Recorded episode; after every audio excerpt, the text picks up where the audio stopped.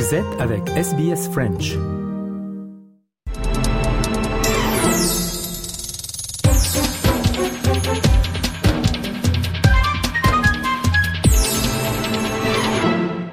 Time to talk about uh, House of the Heart, a cabaret show that celebrates the Lunar New Year, the Year of the Dragon, love, togetherness, and our longing for connections. But before we start our story, let's first listen to La Vie en Rose, a French classic interpreted by our guest.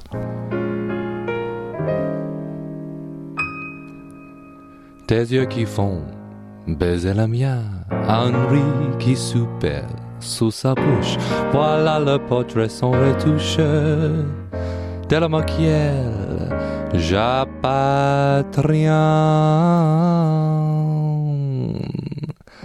Quand il me prend dans ses bras, il me parle tout bas, je vois la vie en rose. Il me dit des mots d'amour, des mots de tous les jours, et ça me fait quelque chose.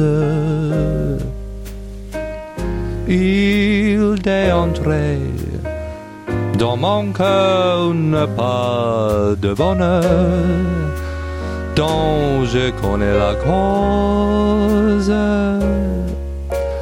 C'est lui pour moi, moi pour lui dans la vie. Il mélodie la journée pour la vie. Et dit que je l'aperçoise, alors je sens en moi mon cœur. Bonjour, SBS French Radio, comment ça va? I know what you are thinking. Where is her diamond necklace, huh? You like snails?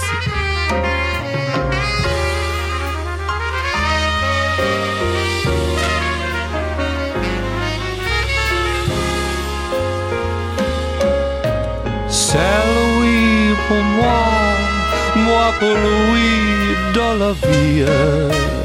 Il mélodie la journée pour la vie.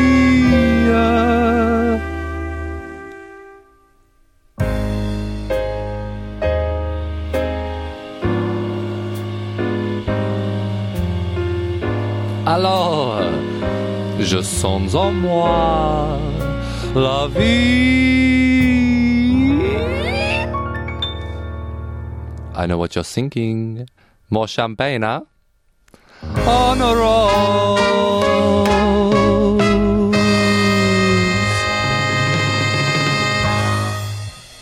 Wow, that was awesome. Thank you very much for that beautiful interpretation of uh, La Vie en Rose, a French classic by uh, Edith Piaf. And welcome to SBS French. merci, merci.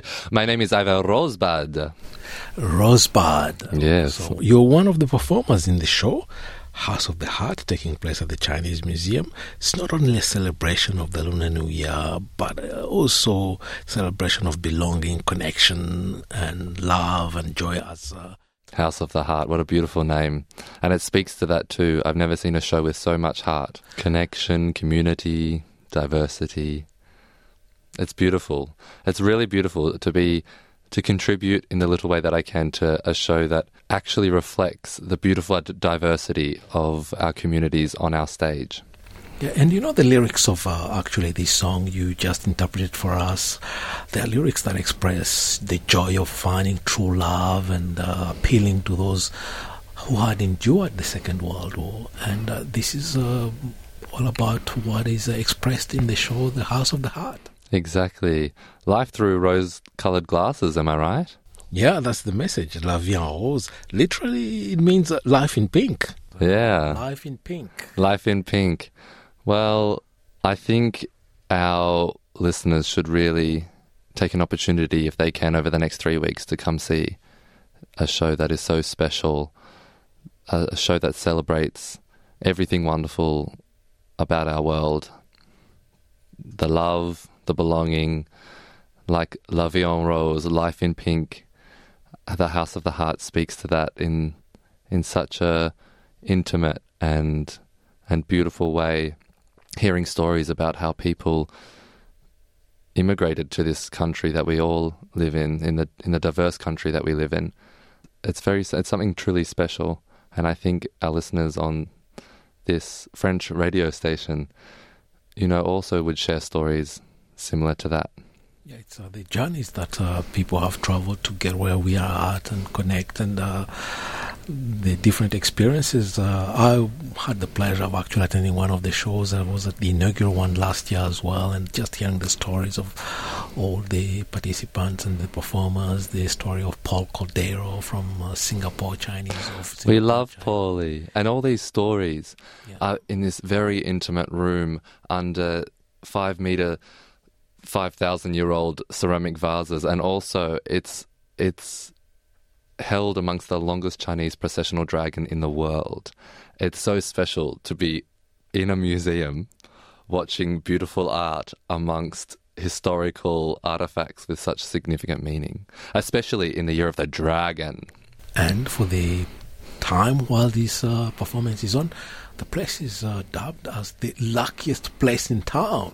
It's the luckiest place, baby. So you have to come. You have to get some of that luck, some of that luck on your rose glasses. And it's uh, from uh, the from last week. It started last week. If you can tell us, remind us again about the closing date, so that listeners uh, can really pay attention and not miss any of the performances.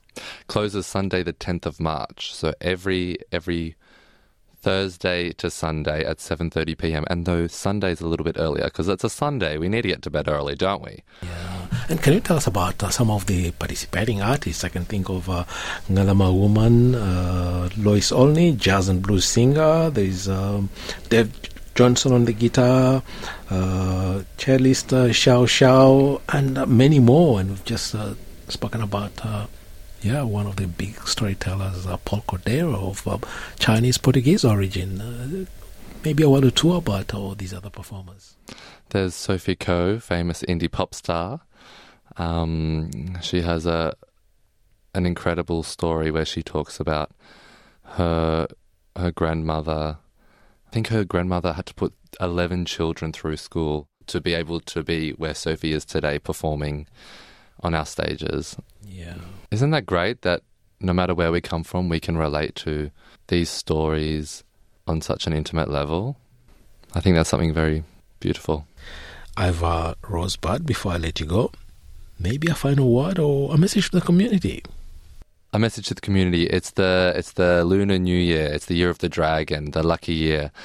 So why don't we all put our um, our rose colored glasses and celebrate each other and uplift each other and work together. Iva Rosebud, thank you very much for dropping in our studios and talking to us about your beautiful performance in House of the Heart and your excellent interpretation of Edith Piaf's La Vie en Rose.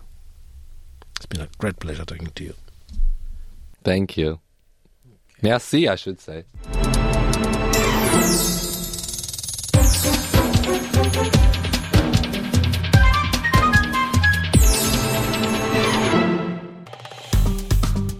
Aimez, partagez, commentez. Suivez-nous sur facebook.com slash sbsfrench.